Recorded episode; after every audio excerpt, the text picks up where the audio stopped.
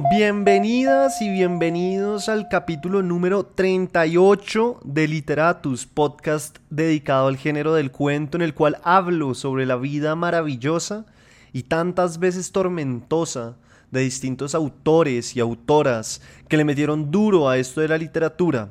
También leo cuentos en voz alta para que usted oiga mientras limpia la casa, va al trabajo, hace ejercicio antes de dormir o cualquier otra cosa. Lo importante es que acompañe su vida y la existencia con un poco de literatura y sobre todo del género del cuento. Mi nombre es Federico Baraya Galán o El Man de los Cuentos y antes de empezar este nuevo capítulo les tengo algunas noticias. A todos los que siguen este proyecto ahora pueden sin costo alguno ser parte del newsletter en el cual les enviaré al correo recomendaciones de cuentos, novelas y mucho más. También concursos que vea por ahí. Y bueno, pues la idea es como mantenerlos al día con novedades de este mundo literario y también contarles un poco como qué ando leyendo, qué ando haciendo, para que se animen de pronto a acompañarme y para que sigamos construyendo esta comunidad tan interesante de literatos que se ha ido creciendo gracias al podcast. Entonces, si usted está interesado, ya sabe, voy a dejar el link acá en Spotify. Em, simplemente tiene que inscribir su correo y ya con eso está en el newsletter para que empiece a recibir más información. Ya con eso, bueno, pues entremos en materia. Esta es la apertura de novela de esta semana y dice así. Alguien debía de haber calumniado a Joseph Kay porque, sin haber hecho nada malo, fue detenido una mañana la cocinera de la señora Grubach, su patrona, que todos los días le llevaba el desayuno hacia las ocho, no vino aquella vez. Eso no había ocurrido nunca. K aguardó todavía un rato, mirando desde la almohada a la anciana que vivía enfrente y que lo observaba con una curiosidad totalmente inusitada en ella. Pero luego, extrañado y hambriento un tiempo, tocó la campanilla. Inmediatamente llamaron a la puerta y entró un hombre que nunca había visto en aquella casa. Era delgado, pero de complexión robusta, y llevaba un traje negro ajustado que, como las prendas de viaje, estaba provisto de diversos pliegues, bolsillos, hebillas y botones, y de un cinturón, y en consecuencia, sin que se supiera muy bien para qué servía, parecía muy práctico. ¿Quién es usted? preguntó K, incorporándose a medias en el lecho. El hombre, sin embargo, hizo caso omiso de la pregunta, como si fuera inevitable aceptar su presencia, y se limitó a preguntar a su vez, ¿ha llamado? Oiga, ¿a quién y a qué libro pertenece esta apertura de novela? Que les confieso es una de mis novelas favoritas. Bueno, en este capítulo número 38, la autora de turno teorizó bastante sobre la escritura, tuvo una vida matrimonial bastante compleja, y su novela debut fue a los 22 años. Fue cuentista, ensayista, novelista y como muchas autoras de la época, siempre se sintió extranjera en ese mundo que le tocó habitar. Hablo de Carson McCullers. Bienvenidos y bienvenidas.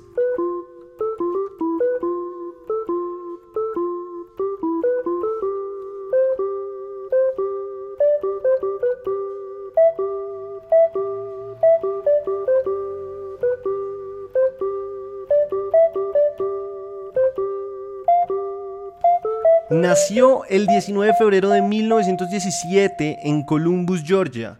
Hija de Lamar Smith, dueño de una joyería, y de Vera Waters.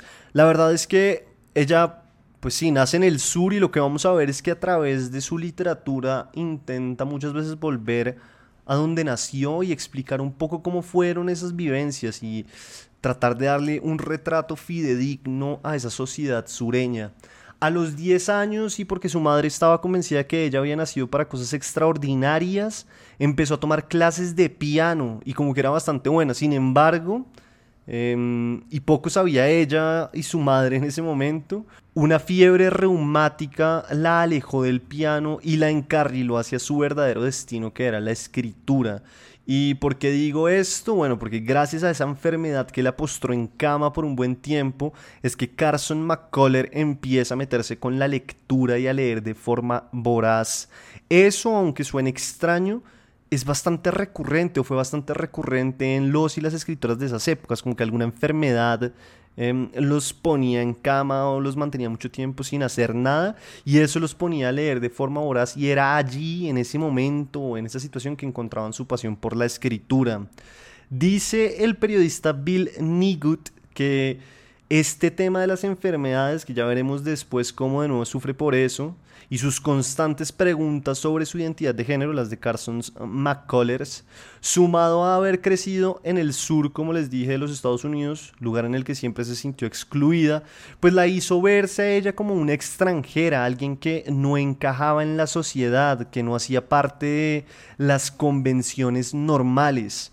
Y es la soledad más adelante el tema que se convertirá en recurrente a través de sus obras, porque un poco lo que ella pensaba es que al final del día todos siempre estamos solos. Y sobre el tema de sus preguntas al respecto de su identidad de género, cuenta el experto en su obra y vida Carlos Dus, editor además del libro que publicó la Biblioteca de América con todos sus cuentos, obras y ensayos, que normalmente esos libros que hace la Biblioteca de América son hermosísimos y sí, son muy poderosos. Bueno, él fue el editor y cuenta que la autora solía enamorarse de las personas más allá de su género. Eh, no le importaba si eran hombres o mujeres y hasta hubo una vez o algunos casos en los que se enamoró de parejas, como del amor de alguna pareja y como que ella idealizaba esas relaciones y veremos más adelante en algún momento fue parte como de triángulos amorosos.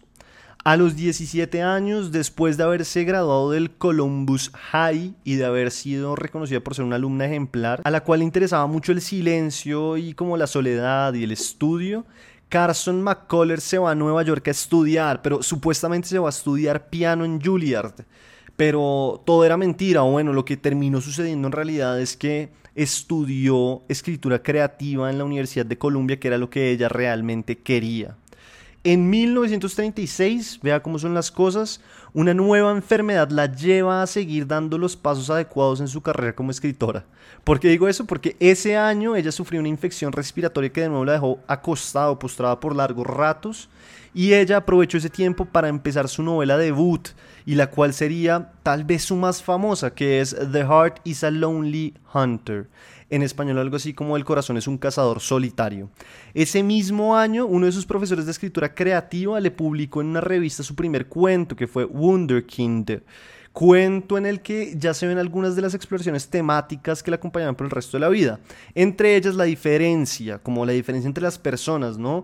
Como ser diferente, que era lo que hablaba al principio. Porque en este cuento vemos la relación de una alumna que sí, toma clases de violín con su profesor y el profesor es un judío.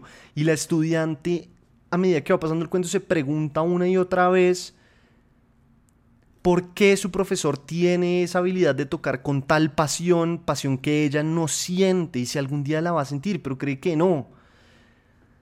Y en su primera novela, se puede ver también que los personajes están en la constante búsqueda de una conexión con algo más grande, más allá de sí mismos y del lugar perfecto para ellos, donde fueran entendidos y amados.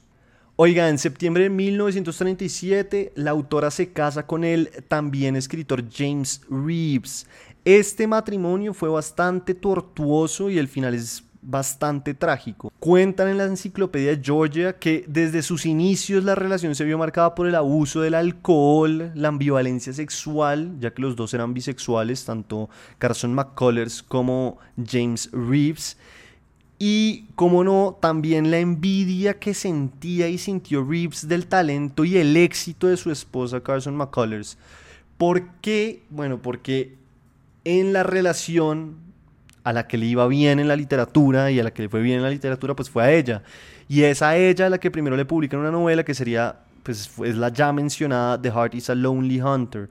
Al parecer, o lo que se cuenta de esa época de la relación de ellos, es que como los dos querían ser escritores, hicieron un pacto en el cual se turnarían quién trabajaba para que el otro pudiera escribir. Entonces lo que dijeron fue, bueno, va a empezar Carson McCullers escribiendo y mientras tanto el man se va a dedicar a trabajar.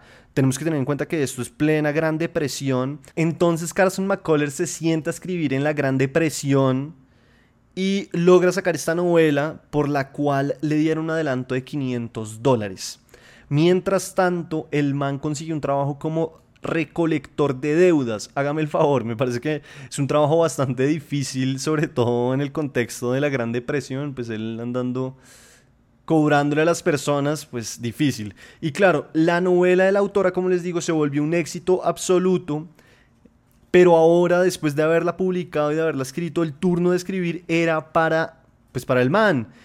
Pero ya no hacía sentido el pacto, pues porque ella ya era famosa, ya tenía una novela publicada muy exitosa, pues como ahora Carson McCullers después de todo eso iba a dedicarse a trabajar en otra cosa. Entonces como que el pacto se veía de alguna u otra forma roto y no había forma de que él se dedicara a escribir mientras ella trabajaba, sino que de pronto los dos ahora tenían que sentarse a escribir. Igual lo que cuentan es que él tuvo varias oportunidades para escribir, pero a diferencia de la autora, lo que le pasó a él es que no tenía la consistencia y como la ética de trabajo que ella sí tenía. Y esa, dicen, fue la verdadera razón de por qué no logró nada importante en la literatura el esposo de Carson McCullers. Más adelante vamos a ver cómo le dieron más oportunidades y él simplemente no las aprovechó. Lo cierto es que la relación entre estos dos, entre Carson McCullers y James Reeves, tendría varias idas y venidas. Y en 1940 en una de sus separaciones, porque tuvieron varias, la autora se va a vivir en una casa en Brooklyn, la cual se convertiría como en el centro bohemio y artístico y literario de la época en Nueva York. Casa además que compartió con el poeta W. H. Auden. Un año después de esto, la pareja se reconcilia y todo de nuevo se vería en problemas cuando los dos se enamoran del compositor David Diamond. Y vean esto, que era lo que les decía ahorita. Diamond y Reeves terminan viviendo juntos por un tiempo, lo cual en su momento como que fue una gran traición para Carson McCullers. Pero más allá de eso, el compositor le organiza a Reeves como un estudio de escritura en el ático de la casa para que él pudiera sentarse a escribir. Y en una de esas, Diamond volvió a la casa después de dar clases para ver cómo iba la escritura de su amante. ¿Y qué encontró? que el escritor había cogido todas las hojas que había escrito y las había destruido en pequeños pedazos y estaba sentado con una botella de whisky en mano ebrio. Toda esa experiencia de sufrimiento con ese triángulo amoroso, Carson McCullers después lo convirtió en la novela que se llama The Ballad of the Sad Café, que los que han leído Carson McCullers recomiendan mucho esta novela, dicen que es su mejor novela. Y lo que dicen también los expertos es que dentro de la obra de Carson McCullers, los mejores años o los años en los que produjo las obras más importantes eh, fueron entre 1943 y 1950. Pero bueno, volviendo al matrimonio, después de todas estas cosas, la pareja vuelve a separarse y como el padre de Carson McCullers se muere, ella se va a vivir con su familia, madre y hermana a Nyack, lugar en el que vivirá hasta su muerte, a pesar de que tiene como unas idas y venidas en otros lugares. Lo que me parece increíble es que después de oír todo esto uno diría, listo, después de terminar, volver, terminar de nuevo, enamorarse los dos de otra persona, vivir una relación tan tormentosa, pues ya no hay nada más de qué hablar ni razón aparente para verse. Pero en este caso, en este matrimonio, aún quedaba un capítulo. En 1953, oigan bien, la autora se va a vivir cerca a París, de nuevo con Reeves. Y allá, mientras iban en un carro, andando por las afueras de la ciudad, el man, póngale atención a esto, le propone que se suiciden. Tenía ya las cuerdas para que se colgaran juntos y la autora, temiendo por su vida, pues logra como regresar a Estados Unidos y escaparse de, de su esposo.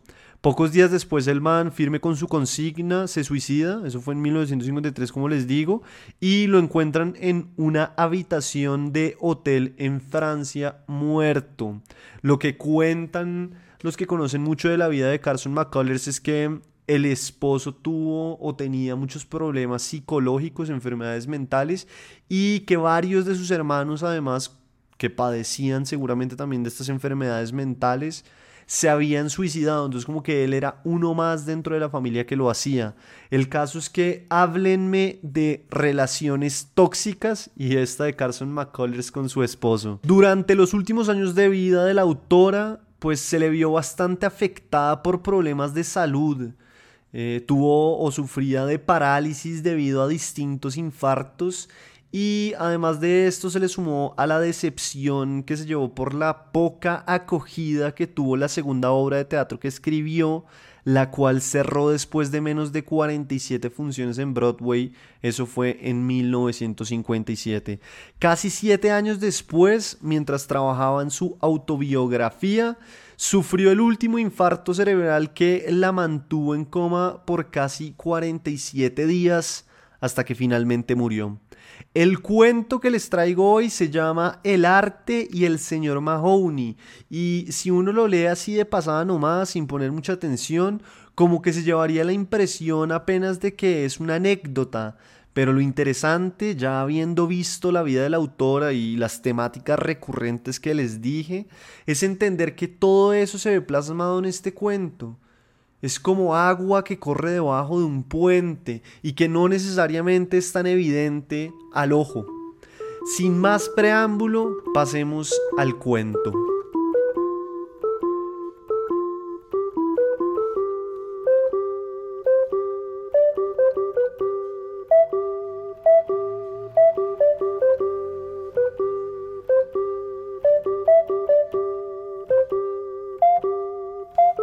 Arte y el señor Mahoney.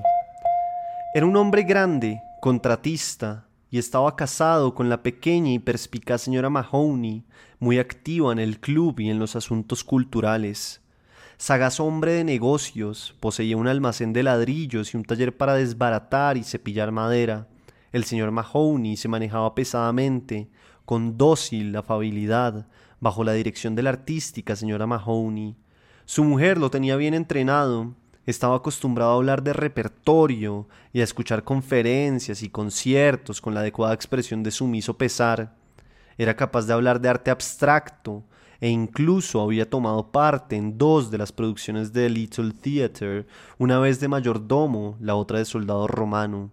El señor Mahoney, diligentemente entrenado, tantas veces amonestado, ¿cómo había podido ser responsable de que cayera sobre ellos semejante vergüenza?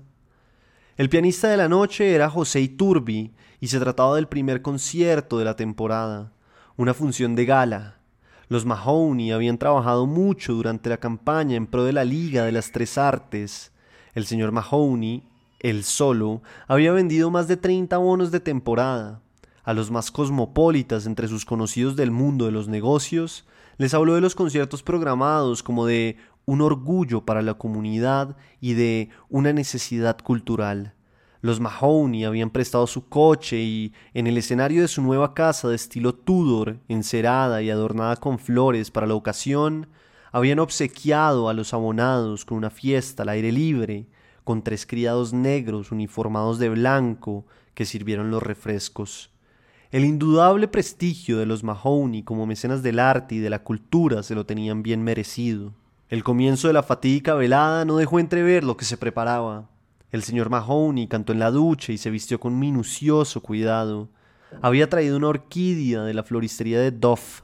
Cuando Ellie pasó de su habitación, en la nueva casa tenían habitaciones separadas aunque contiguas, él estaba cepillado y resplandeciente en su etiqueta, y ella, que llevaba la orquídea en el hombro de su vestido azul de crespón, se mostró satisfecha le dio unas palmaditas en el brazo y dijo Estás muy apuesto esta noche, Terence, de lo más distinguido. El cuerpo robusto del señor Mahoney se estremeció de felicidad y se le encendió el rostro, rubicundo, con sienes de venas bifurcadas. Tú siempre estás igual de hermosa, Ellie, siempre deslumbrante. A veces no entiendo por qué te casaste con. Su mujer lo cayó con un beso. Iba a haber una recepción después del concierto en casa de los Harlow y, por supuesto, los Mahoney estaban invitados. La señora Harlow era la jefa de la manada en aquel prado de las cosas más selectas. Ah, cómo despreciaba él y aquellas expresiones tan vulgares. Pero el señor Mahoney había olvidado todas las veces que había sido necesario llamarle la atención mientras caballerosamente le colocaba a su mujer el chal sobre los hombros. La ironía fue que, hasta el momento mismo de su ignominia, el señor Mahoney había disfrutado con el concierto más que ninguno de los anteriores. No fue preciso escuchar nada del serpeante y tedioso Bach, y cuando el pianista tocó una pieza con ritmo de marcha, se encontró varias veces llevando con el pie el compás de la música. Mientras permanecía allí sentado, disfrutando de aquella pieza, miraba de cuando en cuando a Ellie. El rostro de su mujer tenía la expresión de dolor petrificado, inconsolable, que adoptaba siempre que escuchaba música clásica en un concierto. En los descansos entre interpretaciones se ponía la mano en la frente con aire trastornado, como si soportar tanta emoción fuese demasiado para ella. El señor Mahoney, por su parte, aplaudía con entusiasmo, agitando mucho sus rosadas manos regordetas, feliz con la oportunidad de moverse y reaccionar. En el descanso, los Mahoney salieron por separado al vestíbulo. Terence se encontró con que le tocaba aguantar a la anciana señora Walker. Estoy deseando que llegue Chopin, dijo ella. Siempre me gusta la música menor. ¿No le pasa a usted lo mismo? Imagino que disfruta usted sufriendo, respondió el señor Mahoney. La señorita Walker, la profesora de inglés, replicó sin demora. Es la melancolía del alma celta de mi madre. Sus antepasados vinieron de Irlanda, ¿sabe? Sintiendo que, de algún modo, había dado un paso en falso, el señor Mahoney dijo torpemente También a mí me gusta la música menor. Tip Mayberry lo cogió del brazo y le habló en tono de camaradería. Ese tipo aporrea conciencia los marfiles. El señor Mahoney adoptó un tono reservado. Tiene una técnica muy brillante. Aún nos queda una hora, se lamentó Tip Mayberry. Ojalá nos pudiéramos escapar tú y yo. El señor Mahoney se apartó discretamente.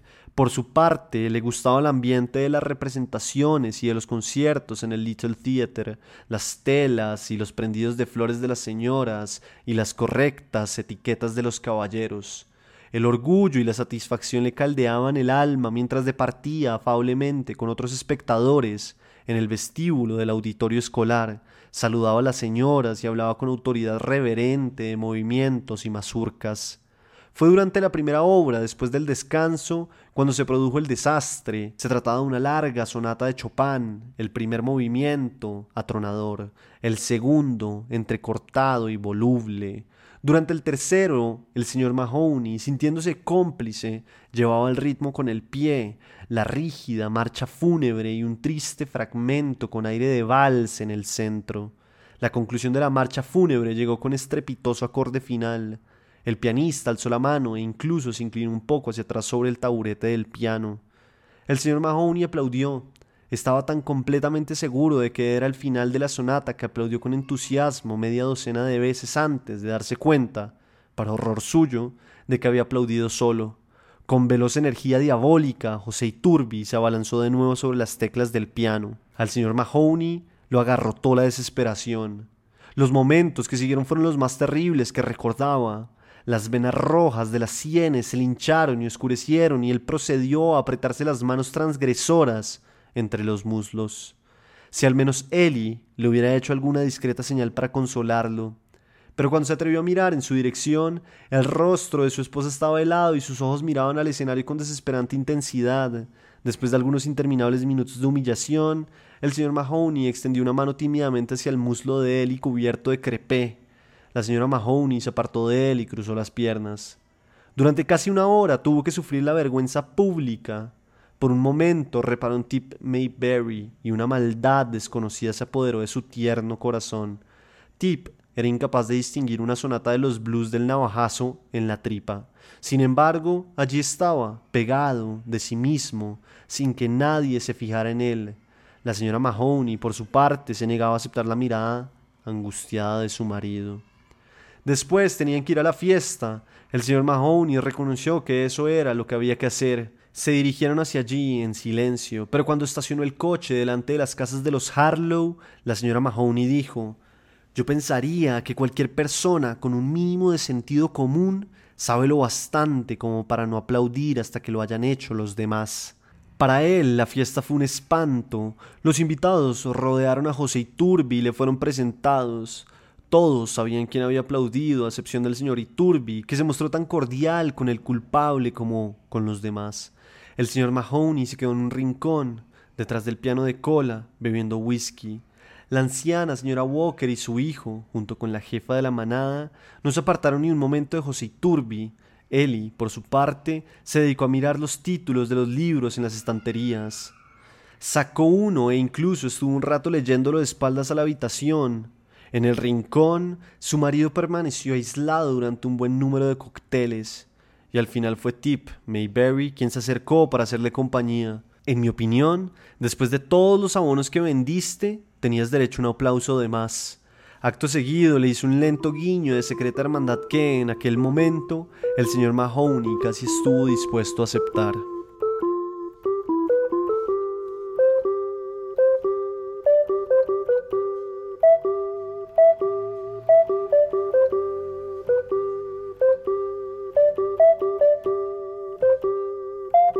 En este capítulo número 38, la autora de turno fue Carson McCullers y el cuento leído fue El arte y el señor Mahoney. La apertura leída del capítulo pasado dedicado a Ray Bradbury fue Lolita de Vladimir Nabokov.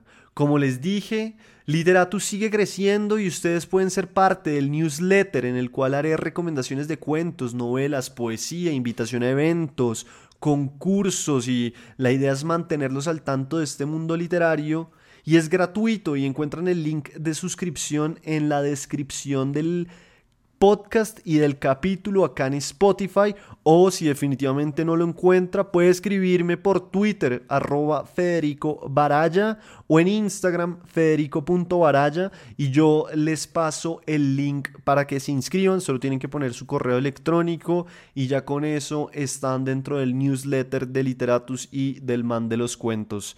Muchas gracias por oír este capítulo y nos oímos en un siguiente capítulo para conocer más de el género del cuento y las vidas fantásticas y trágicas de los autores.